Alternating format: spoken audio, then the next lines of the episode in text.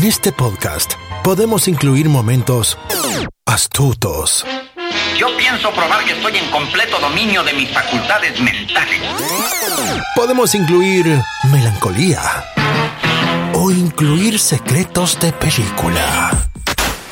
I see dead people. Queremos que te quedes a escuchar. ¿Qué te pasa, Mafly? ¡Gallina!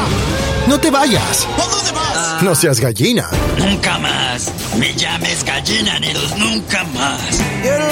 Acomódate. Bienvenidos a Baterías No Incluidas. Con Jimena Campos y Samuel López. Únete a la aventura.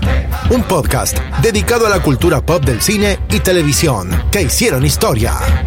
Vamos a llevarte por un túnel del tiempo audiovisual lleno de recuerdos y grandes momentos. Prepárate un buen asiento, palomitas, algo para tomar, porque así comenzamos. Baterías no incluidas. Arranca. Bienvenidos.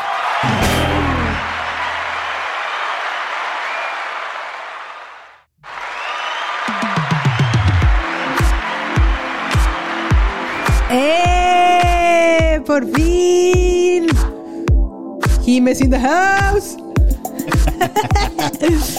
Este, mi nombre es Jimena Rodríguez Campos y les, la- les doy la más cordial bienvenida al primer, al primer episodio de baterías no No inclu- incluidas. Mi nombre, como ya lo dije, es Jimena Rodríguez Campos. Yo les quiero platicar un poquito de mí antes de comenzar con el tema del día de hoy. Nací y crecí en Filadelfia, como Will Smith. No, como el príncipe del rap, ¿verdad? No es cierto, obviamente en Filadelfia no, en San Miguel de Allende. Nací crecí en San Miguel de Allende. Este, ¿qué más? Me fui a estudiar a León, Guanajuato.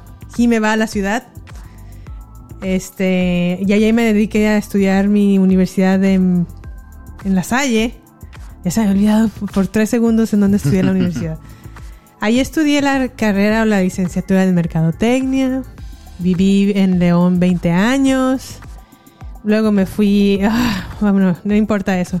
El punto es que después de un largo tiempo de estar viviendo en Estados Unidos, regresé nuevamente a México a vivir a Guadalajara para estudiar la maestría en Administración de Negocios.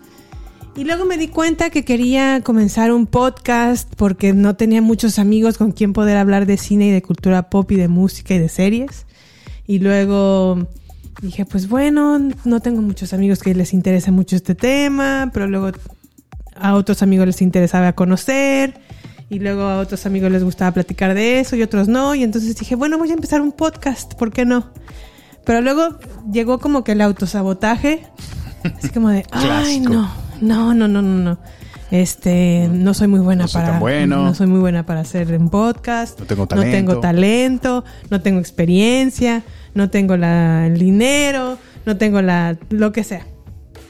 Pero desde que se me ocurrió la idea de empezar un podcast que fue en... Fíjense, les voy a ser muy honesta. Fue... El, la, sí, me acuerdo muy bien el, el primer sentimiento que dije, tengo que hacer un podcast. Fue a raíz de que vi la primera temporada de Stranger Things en Netflix. Desde ahí dije, quiero hacer un podcast. Pero Quiero desde, platicar de lo que acabo de ver. Ajá. Y desde, desde ese momento dije, pues, ¿por qué no? Vamos a empezar. Y luego empecé como que siempre no, y luego como que siempre sí. Luego la vida llegó, y luego las, las cosas de la vida, la maestría y toda la cosa. Bueno, el punto es que hoy por hoy estamos aquí y no estoy sola. Esto no lo estoy haciendo solita. Quiero presentarles a mi compañero de vida y a mi co-host en este podcast, Samuel López. ¿Cómo te encuentras el día de hoy? Hola, ¿qué tal, Jimé? Para empezar, un gusto compartir este escritorio contigo. Eh, eh, comparto tu entusiasmo, comparto tu alegría, porque justamente cuando tú comenzaste con esta idea de, de empezar, "Bueno, quiero hacer mi podcast, quiero empezar mi podcast y quiero hablar de todo lo de lo que respecta a cine, televisión, series, cultura pop en general y me entusiasmaste tanto que digo, no conozco tanto como tú y nuestros escuchas podrán darse cuenta con el tiempo. Ni sin tanto, embargo, sin embargo, yo tengo una pasión, como bueno, eh, tú sabrás, por la tecnología en general. Me encanta. Y bueno, pues Technologic.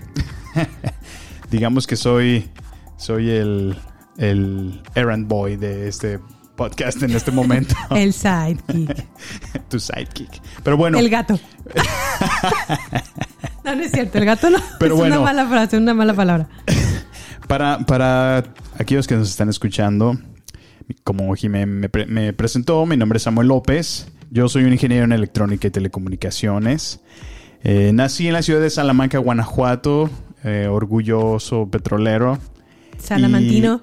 Orgulloso salmantino. Ah, salmantino. I'm Y eh, he vivido la mayor parte de mi vida en la ciudad de León, Guanajuato. También Eh, el lugar donde conocí a mi compañera de vida y felices comenzamos una aventura que nos ha trasladado por siete años de glorioso y majestuoso matrimonio. matrimonio. Así Esta que sociedad, ¿verdad? sociedad de responsabilidad. No lo voy a decir no limitada. ¿Por o limitada. Sociedad de responsabilidad compartida, eterna, en las sí, buenas y en las malas. aquí estamos. Aquí estamos. Y bueno, pues eh, entusiastas de, de dar comienzo y arrancar este podcast con muchísimos temas, muchísimo por compartir, muchísimo por revisar, estudiar, eh, investigar. Así es, y como este es un podcast de cultura pop por primera y única vez, vamos a hablar de de dónde viene la cultura pop, los orígenes de la cultura pop, de qué rayos es la cultura pop. Comencemos con los antecedentes. ¿Sabías tú, Samuel, que las bodas desde épocas bíblicas, es decir, en, en- en Timoteo dice eso, en, en Romanos dice eso, en San Pablo dice que las bodas era, es considerado el primer evento de cultura pop. Ujú, Ok, O interesante fact. mientras Jesús se paseaba en las bodas de Caná y asistía un montón de gente a esa boda, ese evento es considerado ya como una, un evento de Un evento cultura de pop. cultura popular. Estoy completamente. ¿Quién no disfruta un buen bodorrio? Exactamente. Y hasta la fecha. Hasta la fecha seguimos disfrutando un- de la boda, de los eventos. De la pachanga. De no rompas la más. celebración realmente, que, que, que no solamente es de pareja, sino de la familia, de todos Sí. aquellos cercanos. De los cercanos, de los allegados, de los que no. Las canciones más clásicas de las bodas. ¿Qué será? Payaso del rodeo. El payaso del rodeo. Al menos la en- sopa de caracol. Sopa Bueno. de caracol. Ah, estamos del- hablando de una típica clásica boda mexicana. Así es. También, ¿qué otra canción? A ver. mm, el payaso del rodeo, la sopa de caracol. Bueno, que se arranque la banda a medianoche. Pues sí. Bueno, entonces, regresando al punto. Las bodas son considerados el evento de. el primer evento de cultura pop.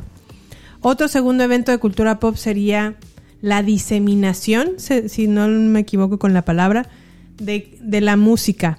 Y es que anteriormente la música se pasaba como por oído, De oídas, de exactamente. oídas. Pero la primera manera en la que se hizo a lo mejor una diseminación más popular de la música fue cuando se pudo plasmar las notas de una persona que compone una pieza musical, hace sus anotaciones Por escrito. por escrito. Y entonces disemina esa hoja con sus notas musicales y otra persona a lo mejor en otra parte del mundo o en otro país o en otro continente puede interpretar Replicar. o replicar lo que tal persona escribió Mm. y sonar exactamente igual que como se compuso originalmente. Que si ahora lo analizamos, es exactamente lo que pasa ahorita. Una persona lo compone allá por Corea y por Ajá. acá tenemos K-pop en México. Exacto. ¿Quién podría ser un buen representante del K-pop ahorita? ¿Qué se te No ocurre? sé, BTS, BTS, por ejemplo. ocurre. Las Blackpink. Las Blackpink, Blackpink o el iniciador, el precursor del K-pop, Psy con Gangnam Style. Ah, Oh, ahí lo tienes. oh, oh, oh, oh. Ok. Después, ah, la cultura pop no podría, yo creo que una parte crucial o un pilar fundamental de la cultura pop sería la tecnología. La Por moda supuesto. ha sido un, un- un evento también importante en la cultura pop. Por supuesto. Moda, tecnología. Y desde que se creó la máquina de coser, se rompió con el paradigma de los estilos de ropa o los estilos de moda que se tenían en aquel entonces. Por, a, a- a decirlo a lo mejor como más explicado es, antes la gente usaba la ropa que, le- lo que necesitaba para cumplir sus, sus tareas, ¿no? Un pantalón. Lo, lo un- indispensable. lo indispensable. Pero hasta que llegó la máquina de coser, empezaron, ah, pues aquí le puedo poner que un corte de esta manera, que le puedo ajustar aquí, que le puedo ajustar allá, que le puedo poner otro estilo de, de corte, otro lo que sea. Y la máquina de coser irrumpió con lo- el paradigma de lo que estaba en estilos de moda en aquel entonces y nos vino a diseminar otros nuevos estilos, vestidos, faldas, pantalones, playeras, camisas y La moda como la conocemos actualmente. Así es. Ahora, ¿qué se puede, o bueno, vamos a irnos como a la definición formal de lo que es la cultura pop? La cultura pop se dice que es, ahí les va. La cultura pop es una colección de pensamientos, ideas, actitudes, perspectivas, imágenes que son preferidas por la población en masa. ¿Tú qué piensas de esta definición? ¿Te Pues- cuadra o no te cuadra? Sí, claro. Eh, yo en lo personal eh, pienso que sí, sí es muy acorde a lo que se vive. O sea, en un tiempo determinado, cierto número de personas tienen un tipo de creencias, experiencias, eh, hasta maneras de hablar que representan un segmento en un espacio de tiempo en nuestro, nuestra historia humana, ¿no?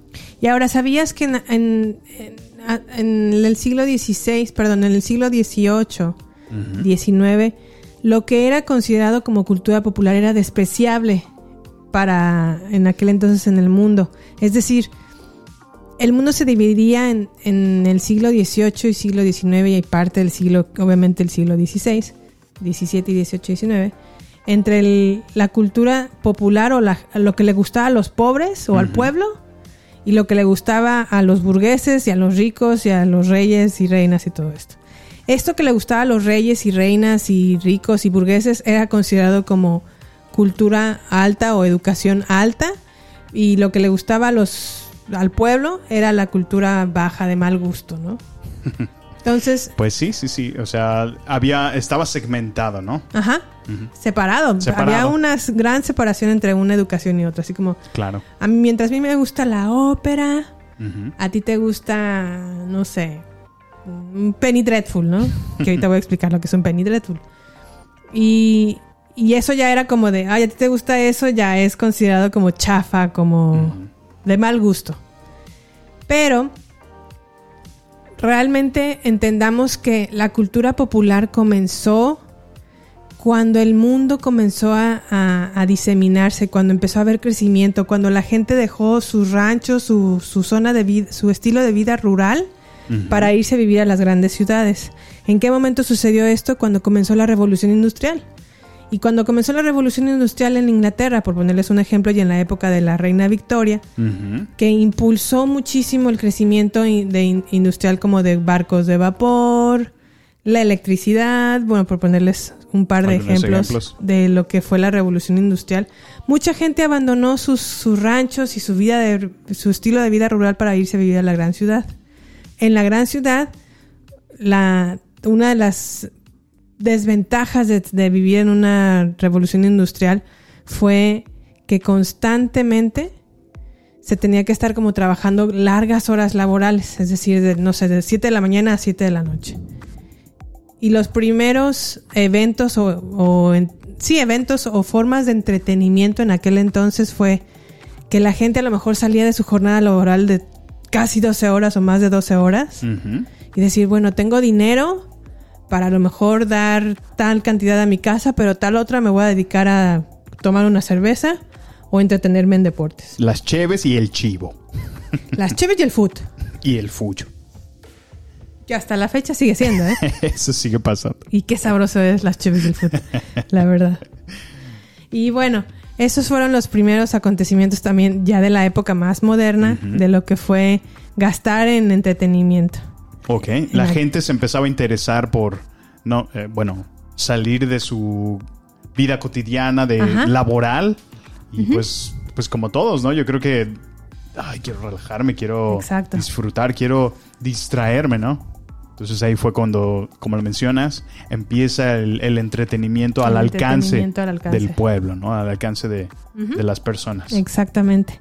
Ahora, ¿qué categorías son las más las que están con- consideradas como las más populares dentro de la cultura pop? Naturalmente, el entretenimiento de películas, series y música, deportes, que se me ocurre a lo mejor Cristiano Ronaldo sería cultura pop en deportes. Bueno, estás Ah, hablando de, de- de características actuales, ¿no? Modernas, por sí, supuesto. aquí estamos hablando de las categorías de cultura pop. De entretenimiento puede ser todo lo que incluya películas. Dígase, a lo mejor se me ocurre Avengers, cultura pop de películas. En música, Billie Eilish, cultura pop de música. En televisión, Game of Thrones sería un cultura pop de televisión. Deportes, pues ya lo dije, Cristiano Ronaldo. Política, ¿qué se te ocurre en, po- en política? Política, pues la diferencia de partidos, ¿no? Por ejemplo, en Estados Unidos, republicanos, demócratas. Correcto. En cuestiones de moda, ¿qué se te ocurre de- en categoría de moda meter ahí?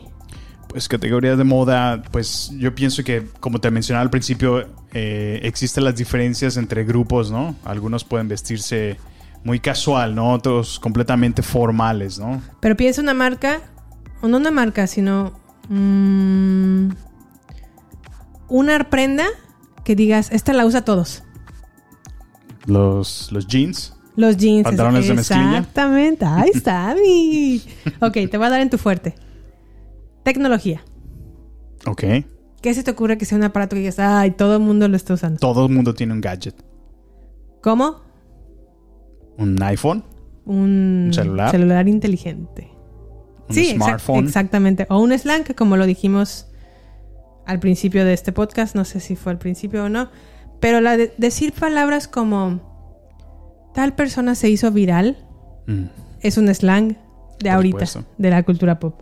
Entonces, una vez que ya terminamos, o bueno, re- retomando un poco el tema, el mundo después de que terminó a lo mejor, o bueno, seguía también en una época de, de la revolución industrial, atravesó por muchísimos cambios muy drásticos. Y con ello quiero decir, por ejemplo, llegó la luz a nuestras casas, empezó una guerra de corrientes entre Tesla y, y Thomas Alva Edison, que a lo mejor no lo conocen, no sé si lo conocen, pero comenzó una guerra por, por ser quien, por decidir quién llegaba o quién llegaba, cómo llegaba nuestra luz a nuestras casas. La También. competencia. Se descubrió el uso del petróleo, se dejó un poquito de lado las máquinas de vapor para cambiarlas o y el carbón para cambiarlas por petróleo. Este comenzó, bueno, la gran depresión económica que no solamente lastimó a, a- en- o más bien metió en una gran depresión económica a Estados Unidos, sino también se diseminó por todo el mundo. Ok. Pero también ocurrieron otros eventos como la Primera Guerra Mundial, como la caída del imperio austrohúngaro, el otomano y el alemán. Ok. También llegó la llegada del fascismo y también obviamente terminó este periodo con la Segunda Guerra Mundial.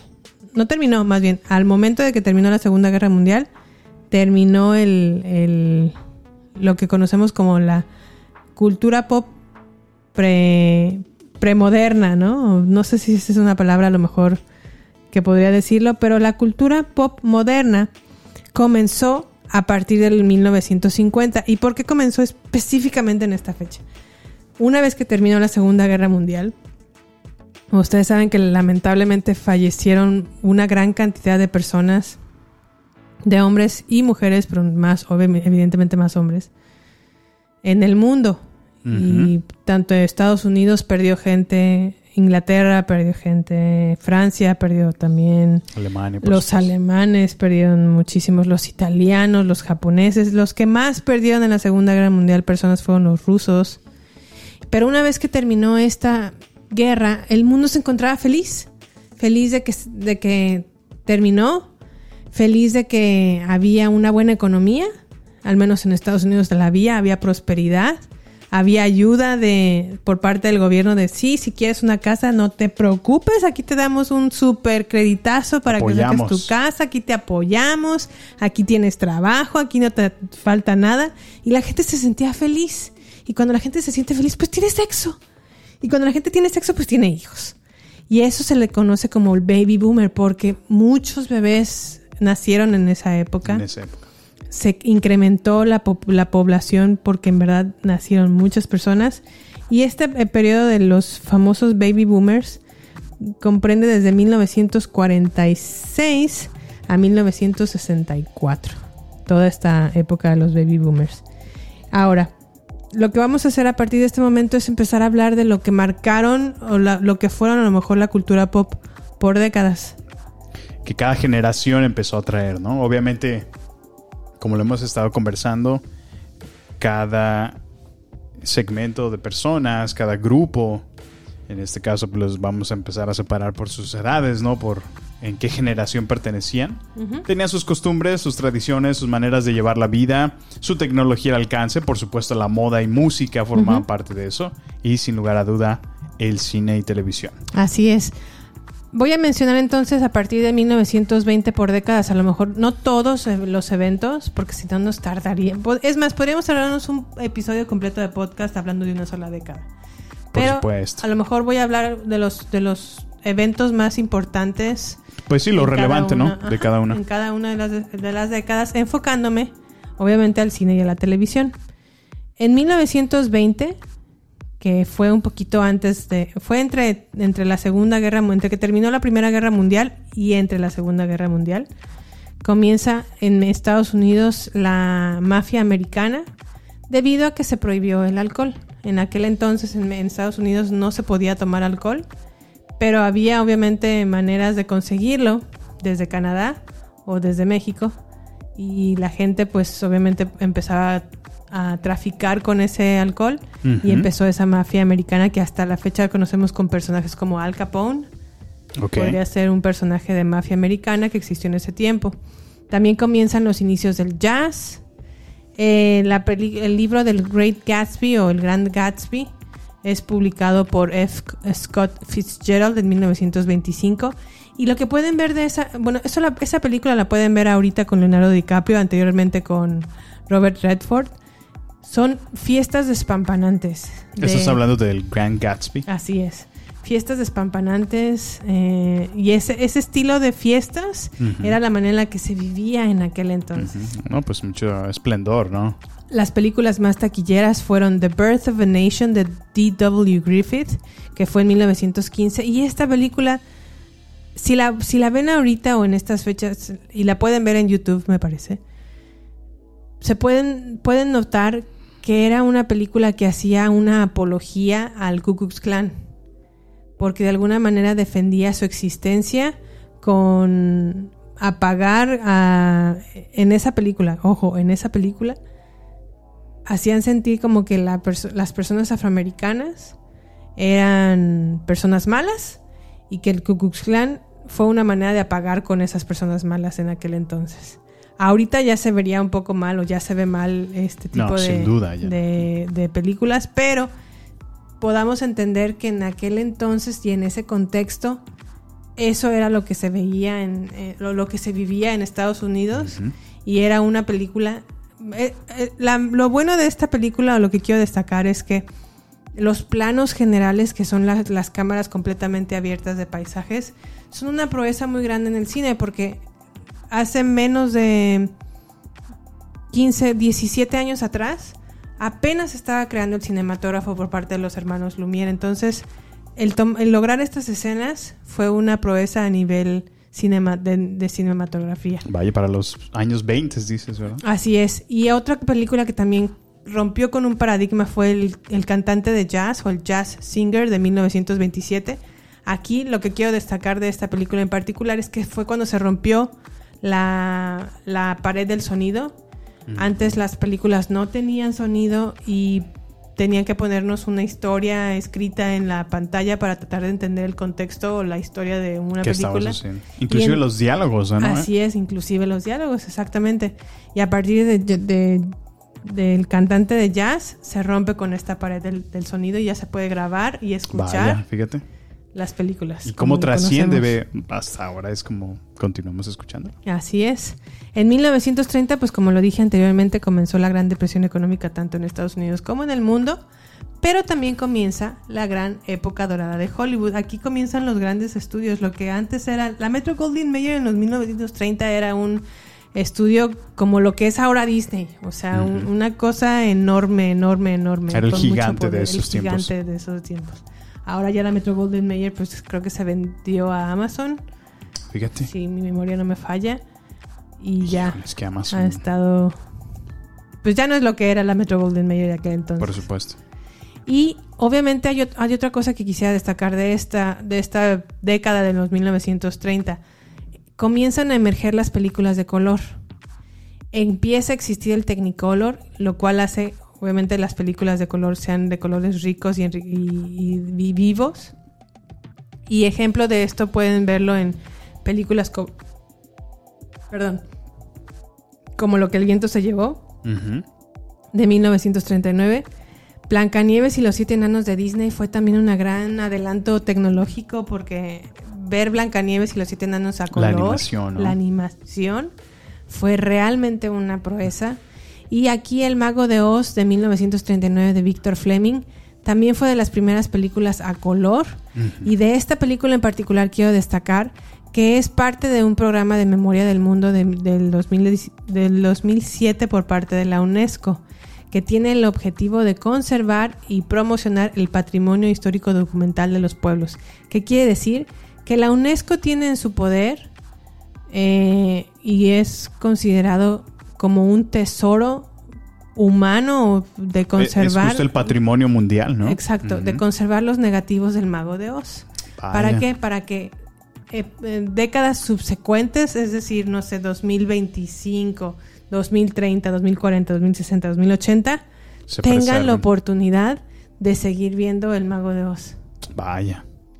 En 1940, pues ya ahora sí se pone más de moda el jazz.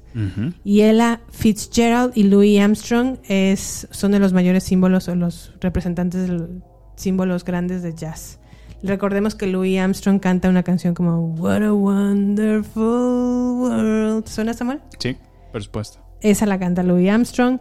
Por primera vez Wonder Woman llega a los cómics. Vaya. Hasta el 2017 la vimos en, en una película en, Aparece en la pantalla grande. aparece en la pantalla grande, pero en cómics llega en 1940. Ahora, también no sé si ustedes recuerdan una película, y no sé si tú también, Samuel, viste una película que se llama Un equipo muy especial. No, no me suena, Jimé. Ok, Un equipo muy especial fue una película que hablaba de cuando se creó la liga de profesional de béisbol de las chicas americanas. Y eso existió porque muchos hombres se fueron a la guerra. Mm, Y necesitábamos, bueno, Estados Unidos pensó de qué manera podemos también entretener a los que regresan de la guerra por cuestiones de X o Y circunstancias, o la gente que se tuvo que quedar aquí. Hay que buscar maneras de entretenerlos y crearon la liga de, de béisbol. De hecho, ahora, mujeres. ahora que me estás diciendo esto, eh, es con Tom Hanks, ¿no? Ajá. Sí, por supuesto. Sí. Sí, Tom Hanks interpreta como el coach de uno de los equipos de esta liga, de las Peaches, de las Bradford Peaches o Que primero hacía su trabajo como muy desanimado, ¿no? Como, Sí, como, um, como sabía que no tenía el interés de- del público, ¿no? Porque, pues, eh, digamos que no era tan aceptado porque eran mujeres, ¿no? Ajá. Pero se empieza a dar cuenta que ellas tienen realmente talento, ¿no? Talento genuino. Y de ahí se anima y levanta al equipo. Exactamente. Muy buena película. Esto existió en la realidad en 1943. Basado en una historia real. Pero si quieren ver un poquito más de este tema, pueden recurrir a buscar esta película, Un equipo muy especial, A League of Their Own, de 1992, en- protagonizado por... Iba a decir Gwen, Gwen Stefani, pero no es... Wednesday. es Ella es de No Doubt. Sí, no, no, no, espérame. Ah, Gina Davis. Gina Gina, Davis. Davis. está, es la protagonista. Ahora, otra película que quiero destacar de los 1940 es Casablanca. Casablanca de 1942 gana el premio, a la mejo- al- el premio de la Academia a la mejor película y a lo mejor no fue una película taquillera en su tiempo, pero hoy en día es considerada una de las mejores películas de todos los tiempos. Y una vez que, como, bueno, les, como les dije en- al principio o en otra parte del podcast, es, termina la Segunda Guerra Mundial y entonces comienza la cultura pop moderna Vaya. con los baby boomers. Ahora, en el 1950, la televisión se convierte ahora como en el medio de entretenimiento principal de las familias. ¿Por No. qué?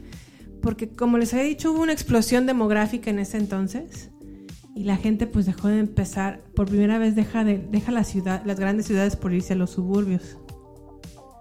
Y este la televisión se convierte en un aparato que la gente en promedio podía comprar o adquirir. Más accesible. Ajá, y se convierte en una forma de entretenimiento en casa. En masa, ¿no? También. Y en masa. Como decías. ¿Qué- ¿Algo que quieras agregar, Samuel? No, bueno, pues eh, el, el aporte que, que nos otorga esto, o sea, lo, lo mismo. Estamos hablando de un comienzo de, de algo que, que parte, es, es- es un antes y un después. Y mira, cómo trasciende la televisión.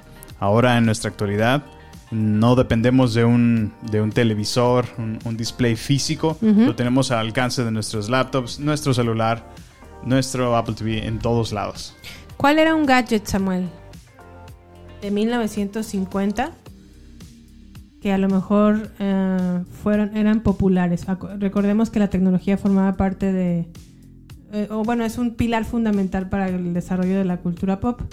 ¿Recuerdas a lo mejor un gadget que teníamos en 1950 que era que nos ayudaba a, a todos o en aquel entonces? En- Pues bueno, eh, ya mencionaste la televisión, por supuesto, pero tenían gadgets como las tostadoras, abrelatas. eh, eran como de los gadgets que en ese tiempo era de lo más popular, De lo, lo que todo popular. mundo tenía al alcance, de lo que todo mundo estaba buscando. Y como ahora a lo mejor una brelatas o un tostador es ay, la cosa No, pues más ahorita- ordinaria del sí, mundo. Sí, no, no. Ya- es más, yo no sé, en, en- en México yo no tengo, aquí en donde vivo tengo una tosta, un tostador, pero realmente yo creo que ya no se usan mucho, ¿sí? Pues es que, bueno, también dependiendo de qué zona, ¿no? Te, te encuentres. O sea, en, en algunos lados a lo mejor es más común el, el- el pan tostado, por ejemplo, ¿no? el pan baguel, etcétera. Cuando en otros sí. lados no es Tan muy común. consumido, ¿no? Sí. ¿Qué se veía en la televisión en aquel entonces? El programa de I Love Lucy con Lucille Bell. Perdón, Lucille Ball. Y eh, The Twilight Zone. De, ¿Se acuerdan de Bienvenidos a la dimensión desconocida? Era lo que se veía en, en aquel Conocido en entonces. México así como la Ajá. mención. es en, en- en- en- en la televisión. Ahora, para que puedan ver a lo mejor un poquito una referencia de lo que es I Love Lucy, am, en Disney Plus está un programa de televisión o una serie de televisión que se llama WandaVision. WandaVision.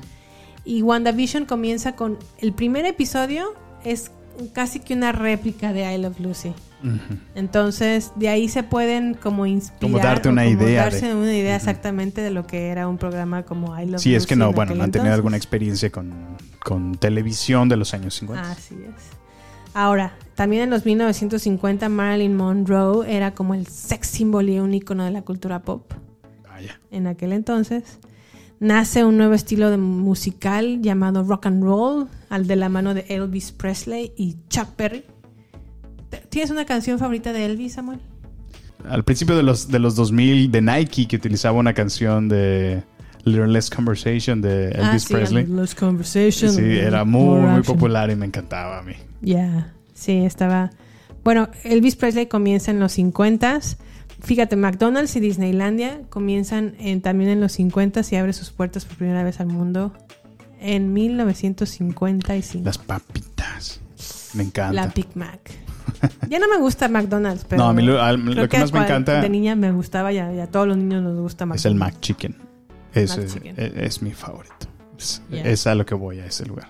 Ahora en México les voy a les voy a platicar esta historia de esta película. Bueno, en el mundo o en Estados Unidos al menos, películas como Los Diez Mandamientos, La Dama y el Vagabundo de Disney fueron las películas más taquilleras de la época. Pero en México en particular y justamente en el año 1950, Los Olvidados fue una película que cuando salió en el cine, de Los Olvidados fue dirigida por Luis Buñuel y salió en el cine en aquel entonces en México y la gente y los las autoridades, los sindicatos, incluyendo el sindicato de trabajadores eh, de la mano de Jorge Negrete, estaban fúricos de ver Los Olvidados. ¿Por qué? Los Olvidados nos habla un poco de lo que es la vida de la gente que vive en la periferia o en los, las afueras de la ciudad de aquella época, recién salidos a lo mejor de la revolución industrial, perdón, la revolución mexicana, y cómo a lo mejor viven este tipo de personas en las afueras, como a lo mejor los niños que, lo- que comienzan siendo niños tienen que enfrentarse con situaciones de vida que los convierten a lo mejor en un no completo, en el lado opuesto de esa niñez, de, la, esa, de esa bondad que uno tiene cuando es niño. Como a lo mejor, mm, si bien, si pueden ver la película y la pueden ver en YouTube, hay muchos planos generales que hace Luis Buñuel de, edificios que están en completa modernización y construcción en la Ciudad de México. Y es que recordemos que en, en esa época el presidente Miguel Alemán, conocido como el cachorro de la revolución, este, se dedicó a hacer crecer México, a crecer el DF. La, la UNAM fue una de las grandes modernidades que se crearon en aquel entonces, pero al mismo tiempo, y lo que eso lo plasmó Luis Buñuel en la pantalla, fue que sí había mucha modernidad en, en Ciudad de México, pero al mismo tiempo también había mucha gente en las afueras que estaba siguiendo y sufriendo de mucha pobreza. Entonces, si tienen oportunidad de ver Los Olvidados de Luis Buñuel en, en YouTube, por favor háganlo. Es una muy buena película que pueden a lo mejor ver los contrastes de, de cómo se vivía en, aquella En época. aquella época. En, los, en 1960, Samuel, échame la mano con eso. Perfecto. Nos trasladamos a una época un poquito diferente. Aquí tenemos tiempo de amar. Amor y Tiempo paz. es tiempo. Aquí está de moda ahora los hippies. Oh, sí. eh, por supuesto, con ende y entre comillas también, o, o de la mano de, del LSD. Eh, en estos tiempos, bueno, se veía en el cine películas como The Sound of the Music, Psycho, The West Side Story, El Graduado, El Libro de la Selva y por supuesto más 2001 vital. Odisea del Espacio. Ok. Eh, pues sí, estas películas... bueno, ¿Has visto la The Sound of Music o La novicia rebelde? Psycho, si la has visto. Por supuesto, me encanta. Ok, Psycho fue una, y se- también se las recomiendo mucho, es una película que a lo mejor, sobre todo la escena de la regadera, es una escena que rompe también con paradigmas de cómo se grababa o la estética que tenía la cinematografía en aquel En entonces. aquellos tiempos. Al, pono- al colocar la cámara en lugares imposibles, en lugares que a lo mejor dices, ¿y cómo le hicieron para tomar o hacer esa toma? Eso lo pueden ver en Psycho. Tiene, tiene muchísimas tomas muy enriquecedoras porque dices, te pones a preguntar, te preguntas a ti mismo, ¿Cómo rayos le hicieron? ¿cómo rayos lo hicieron? y sobre todo en, en esa época. Claro. ¿Qué más, amor? Bueno, pues aparece Batman, protagonizado por Adam West. Aquí fue el tren. Y ahí lo veíamos corriendo. Sí, muy bueno. Eh, además, por otro lado, tenemos otra eh, franquicia llamada Star Trek, protagonizada por William Shatner y Leonard Nimoy, como el Capitán Kirk y Spock, respectivamente. ¿Sabías, y esto es un dato curioso, que la máscara de Michael Myers es William. Shatner eh, al revés? Sí, de hecho, es un dato curioso que sí, había leído hace un tiempo y, y dije, ¿es en serio? Sí, sí es. Y cuando ponen como el busto de William Shatner y, y- y justamente le dan la forma en blanco, es en realidad Sí. la máscara de Michael, De Michael Myers. en Halloween, exactamente. Lo, lo que no sé, bueno, ah, puedes saber o no el dato, pero ¿qué lo llevó a que lo usaran como, como la máscara? ¿Sabes por qué? Ah, creo que fue porque le tomaron una impresión para justamente Star Trek y Ajá. para algo que iban a hacer en uno de esos episodios. No funcionó al mismo, al, no- decidieron no optar No por esa vía y dejaron la máscara como en los las bodegas de los En estudios. Y la encontraron y ¿Fue por la misma casa productora? eh, ahora que estaban en como la de esas cinta? donde está como las bodegas de vestuario Ajá, sí, y sí, todo todos los props. Ajá. Ahí la encontraron y a la persona que no recuerdo ahorita su nombre le, le, le le pareció profundamente aterradora y se la llevó a John Carpenter. Vaya, Y ahí fue donde comenzó, esta- todo. este Michael Myers que la verdad es que si la cara sí está de, de mieduki, ¿eh? Pues bueno, William Shatner. ¿Qué más? Eh, bueno, pues aquí hablamos de una banda con la que te sientes muy identificada. Los Beatles en el Shea Stadium se convirtió en un ícono. eh, o bueno, este concierto se convierte en un realmente un ícono, ¿no? Aquí fue donde comenzó la famosa Beatlemanía, que, bueno, ustedes saben Pues, la, el el auge que fanatismo, agarró. ¿no? Ajá, el auge. Fue, yo creo que es la primera, la primera, bueno, la, sí, la primera banda considerada como boy band, Boy los band. Beatles. Los Beatles. Ahora también comienzan las, ah, el hombre llega a la luna. Eso el hombre llega a la luna. Es, es el- un- un avance para. Un pequeño paso para el hombre, pero un avance completo para la humanidad. ¿Quién dijo eso? Neil Armstrong. Neil Armstrong, por supuesto. Ok. Y am, en México también se están pasando películas como El Ángel Exterminador y Los Caifanes, pero Samuel, quiero que me digas a lo mejor cuáles eran los gadgets más importantes del 60. Por supuesto, aquí teníamos ya las primeras máquinas de afeitar con baterías. Ya puedes ver a la gente cómodamente afeitarse desde la comodidad de su auto mientras iban a su trabajo. Eh, ya tenían radios de bolsillo. Oh, Le nice. pones pequeñas dos baterías y listo para escuchar tu radio. Y las cámaras instantáneas. Era entre los gadgets que tú podías encontrar en tiendas y seguramente en Navidad buscaba la gente allá en los años 60. Muy bien. En el año de 1900 o en la década de 1970, las películas que estuvieron más taquilleras o que estuvieron, o las que fueron más importantes fue La Naranja Mecánica de Stanley Kubrick, El Padrino de Francis Ford Coppola o Rocky, que si mi memoria no me falla, la, la dirigió Sylvester Stallone. Aquí también fue en donde salió por primera vez Star Wars A New Hope o el episodio 4 de la Donde- franquicia de Star Wars, Donde donde, todo empieza el fenómeno. De Star Wars, exactamente.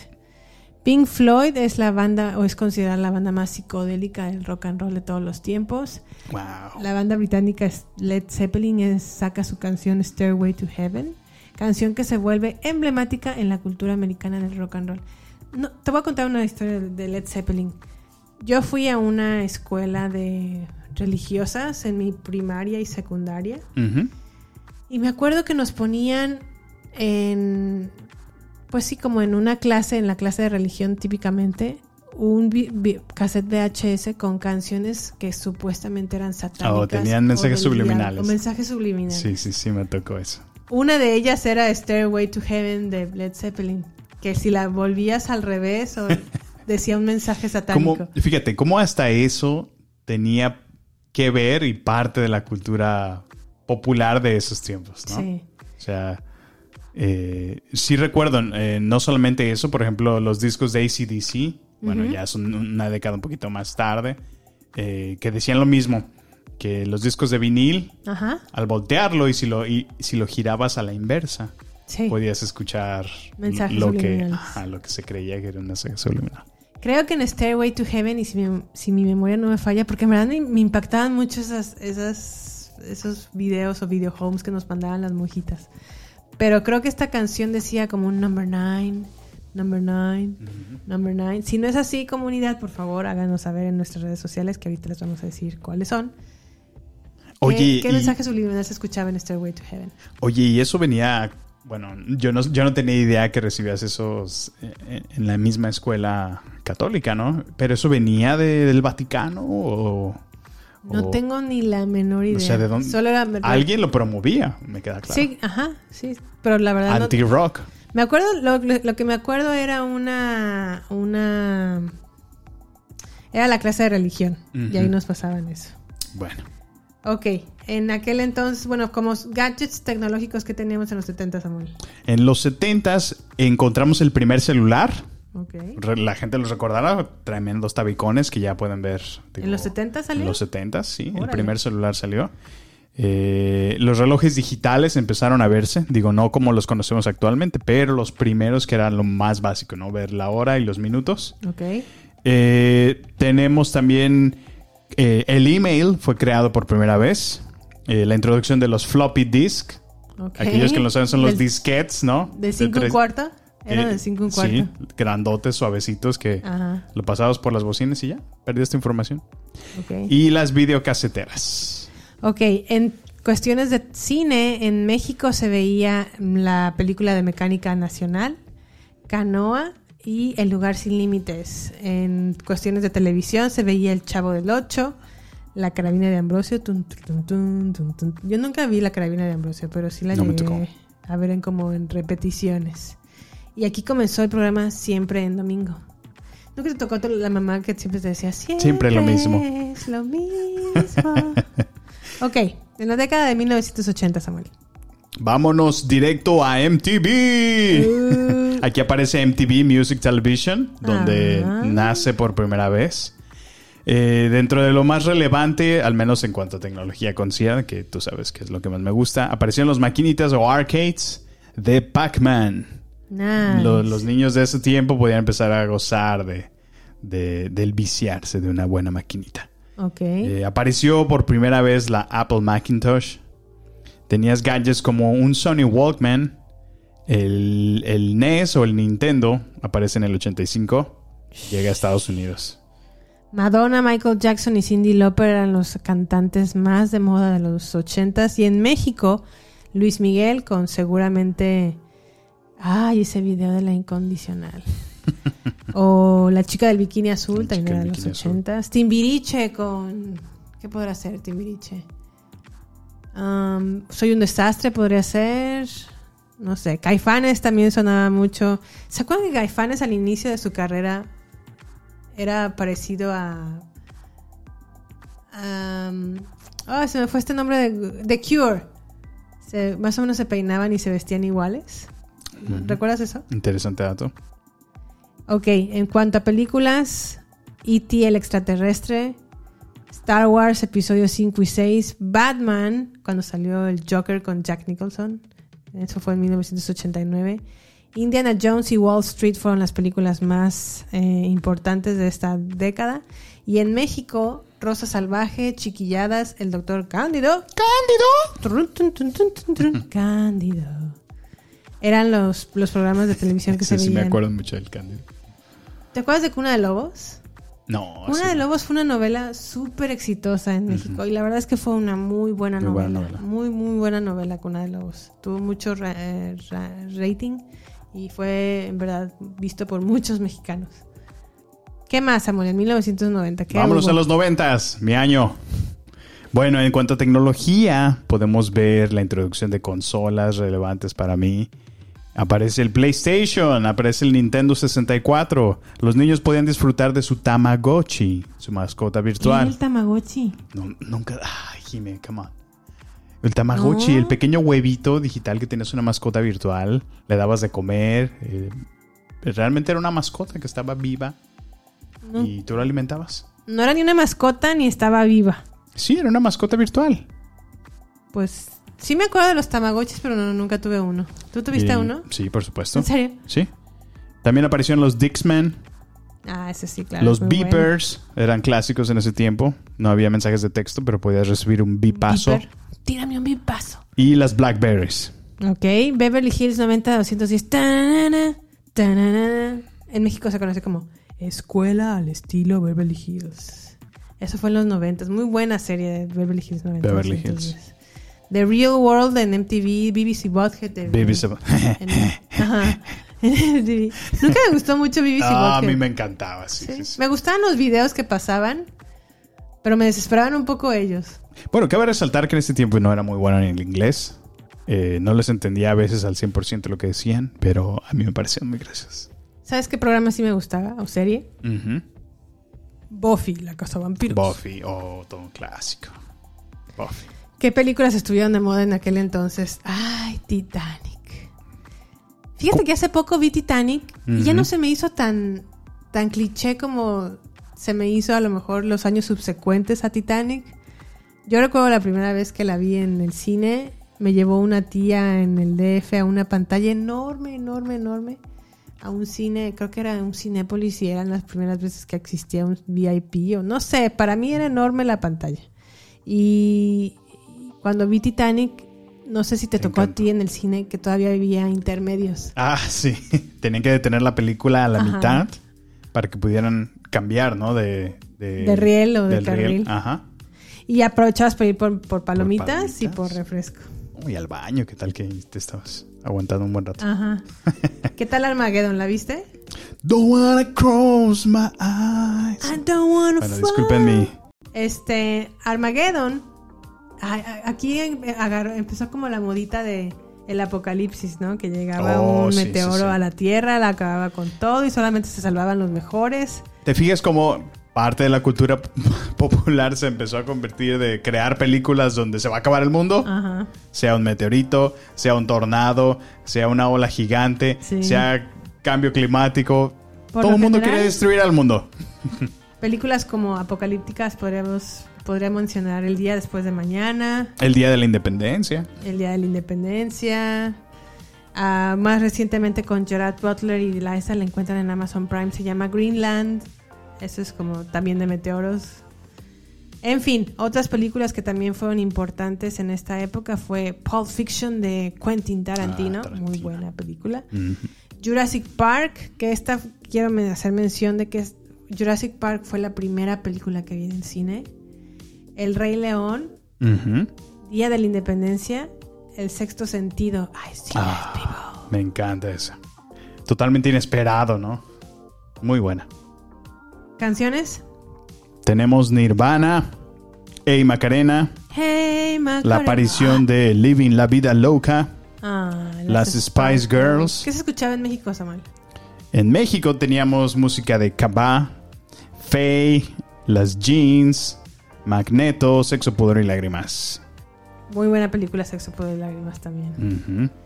Ok, también en la televisión veíamos el multiverso de las Marías. ¿Qué quiere decir el multiverso de las Marías? Empezamos con María Mercedes para servirle a usted, María Marimar y María la del la barrio. Sí, sí, me acuerdo. Lo que ven en sus memes de Soraya Montenegro es parte del multiverso de las Marías. De las que Marías. es María la del barrio. O sea, no, no Spider-Verse, Spider-Man Into the Spider-Verse fue creado, sino ya desde, Desde el multiverso desde de Marías. ella, ella ya lo Sí. tenía dominado. Desde Sí, ella tenía su multiverso propio. Listo. Y también había un programa, no sé si tú te acuerdas, yo casi no me acuerdo porque no, no recuerdo haberlo visto mucho, pero en la Nintendo Manía. Ah, por supuesto, por supuesto, Nintendo Manía. Sí, era, sí lo Con recuerdo. Goose y con...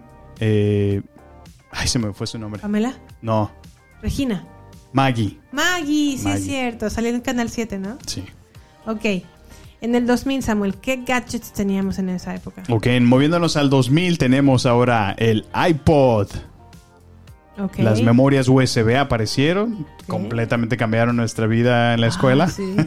Se acabaron los discos tres y medio y el floppy disk. En cuanto a consolas, teníamos el Nintendo Wii, el Xbox, el PlayStation 2, que fue una revelación. Sí. Había los primeros GPS para coches y el iPhone aparece. Ah, y el iPhone 3, era 3G, ¿no? El primer iPhone. El 2G, el primer Ah, el 2G. Bueno, realmente el 2G no apareció en México, Ok. sino fue en Estados Unidos únicamente. Y cuando se introduce allá fue como iPhone 3G. ¿Tú vis- ¿Cuál fue tu primer iPhone? Yo conseguí un iPhone que un amigo me trajo de Estados Unidos allá en México. Yo sí ¿Qué- pude. ¿Cuál era? ¿El 3? El iPhone 2G. Oh, Así- el así- 2G. el- el- la primera generación de iPhone es considerado como 2G, ok. ya que es como una evolución del primer iPod Touch. Entonces por eso lo llamaron 2G. Mi primer iPhone fue el iPhone 4. Vaya. Y de ahí iPhone 5, 6, 7, 8, 9 y al 13 que está por liberarse. No, yo me quedé en el 10, todavía no me alcanza para el. No, bueno, 13. digo, este año está a punto de Ah, ¿sí? liberar el 13. Ok, ok, ok. Películas como Avatar, El Caballero de la Noche o la trilogía de Christopher Nolan y su Batman, El Señor de los Anillos, Piratas del Señor de Caribe, los Anillos. La Pasión de Cristo y nuestro favorito, un, un consentido de este podcast, Harry Potter. Harry Potter. Comienza sus películas junto con Twilight. A mí de Twilight, ¿las viste las de Twilight? Eh, a fuerzas. Yo sí las vi y debo de reconocer que la primera de Twilight es mi favorita. Sí. Películas en México como Amores Perros y Tu mamá también y El laberinto del fauno era lo que estaba en cines mexicanos. Y en la televisión estaba programas como Friends, que hasta la fecha es muy popular. House. MTV comienza a hacer sus famosos reality shows como lo fueron Laguna Beach y The Hills.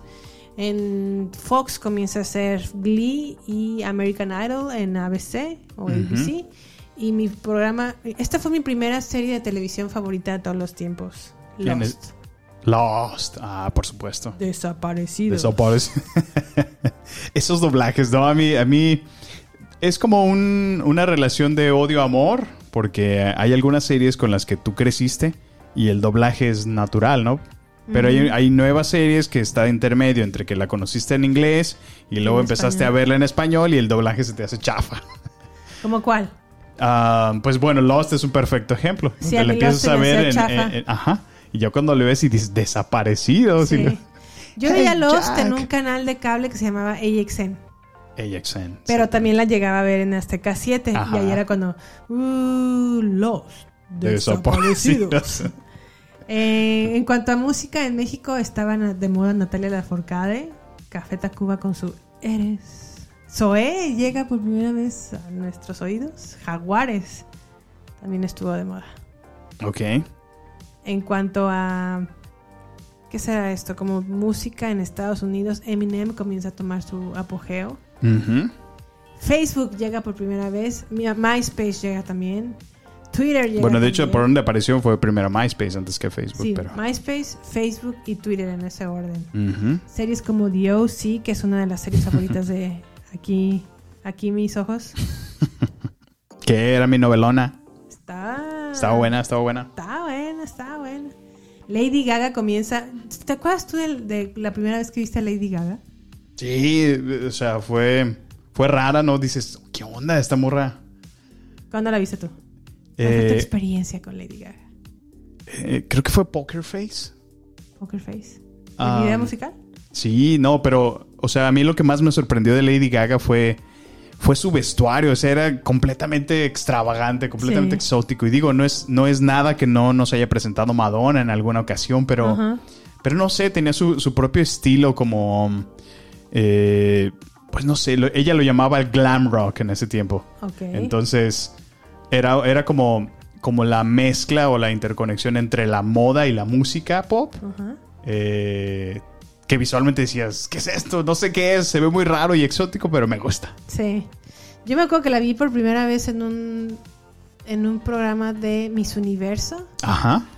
Y. ay, ¿Qué canción comenzó a cantar? La primera que tuvo, la primera de su primer hit. Ay, ahorita no me puedo acordar, pero, pero sí, sí recuerdo que me, me impactó mucho cuando la vi en, en la televisión. Estaba viendo Miss Universo en TNT con mi mamá y ella fue el entretenimiento musical. ¿Puede ser la de Just Dance? No sé. me acuerdo. Sí, Just Dance.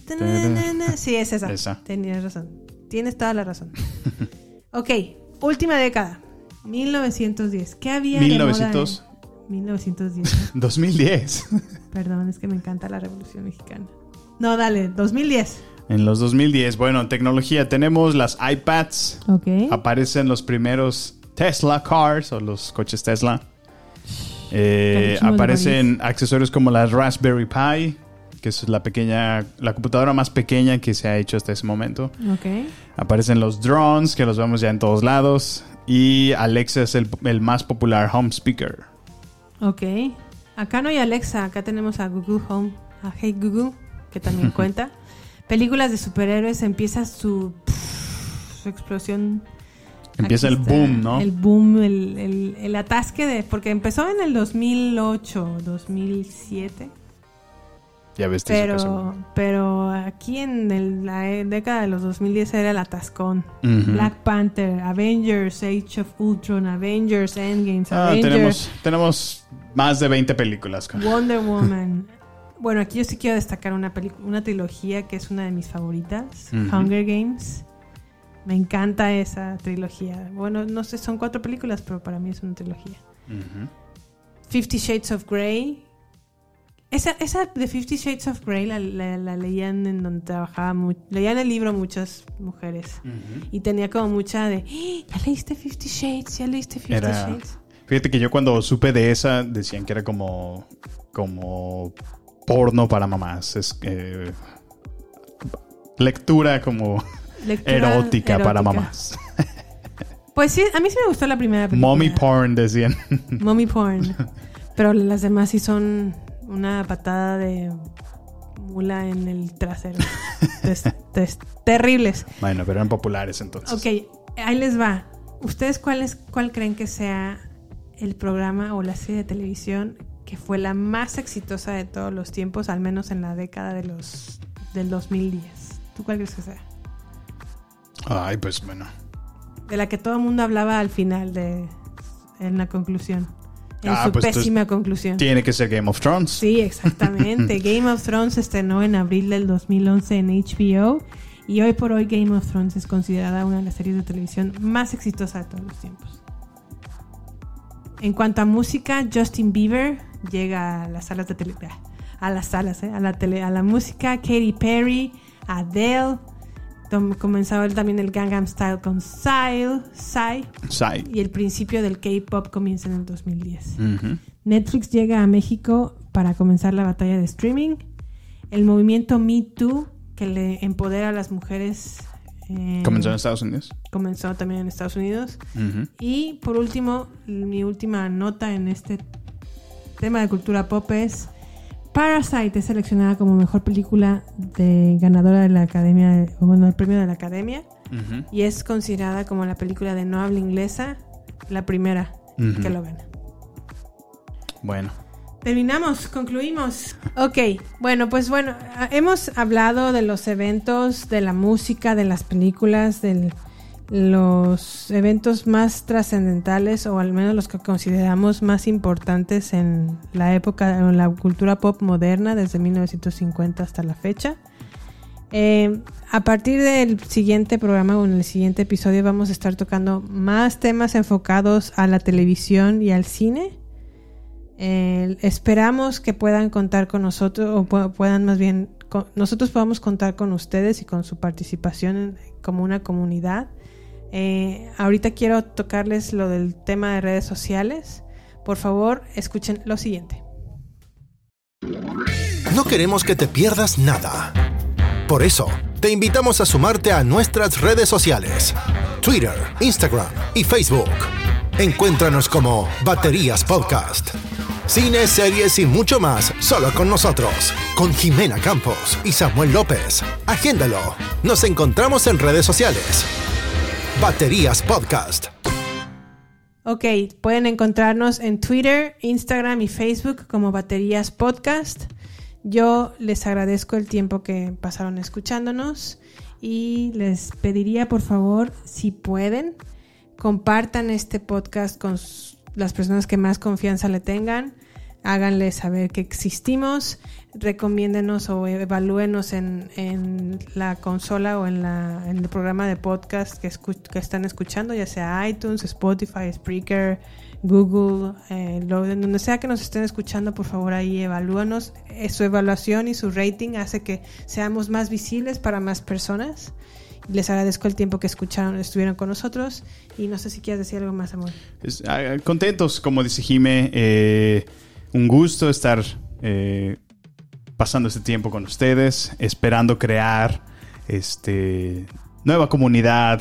Estamos abiertos a escuchar de ustedes. Cuéntenos desde dónde nos escuchan y con mucho gusto podemos regresarles nuestros saludos. Perfecto, pues gracias y hasta la próxima. Este es el final solo por hoy.